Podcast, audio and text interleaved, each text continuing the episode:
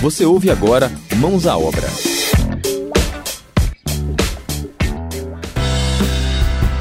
Você sabia que as lâmpadas incandescentes foram proibidas de serem vendidas no Brasil? Elas deverão ser retiradas do mercado até a metade de 2016. Essas lâmpadas podem ser substituídas pelas fluorescentes, que são cerca de 5 vezes mais eficientes, economizam em torno de 80% de energia e duram de 6 a 10 vezes mais que as lâmpadas incandescentes. Mas atenção! Descartar lâmpadas fluorescentes no lixo comum pode trazer prejuízos à saúde devido à presença de mercúrio na sua composição.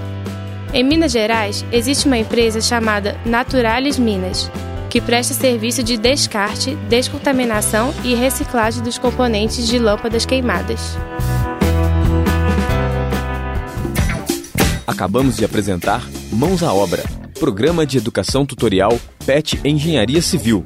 Orientação: Professor Geraldo Donizete de Paula. Apresentação: Nayara Maciel Rosa.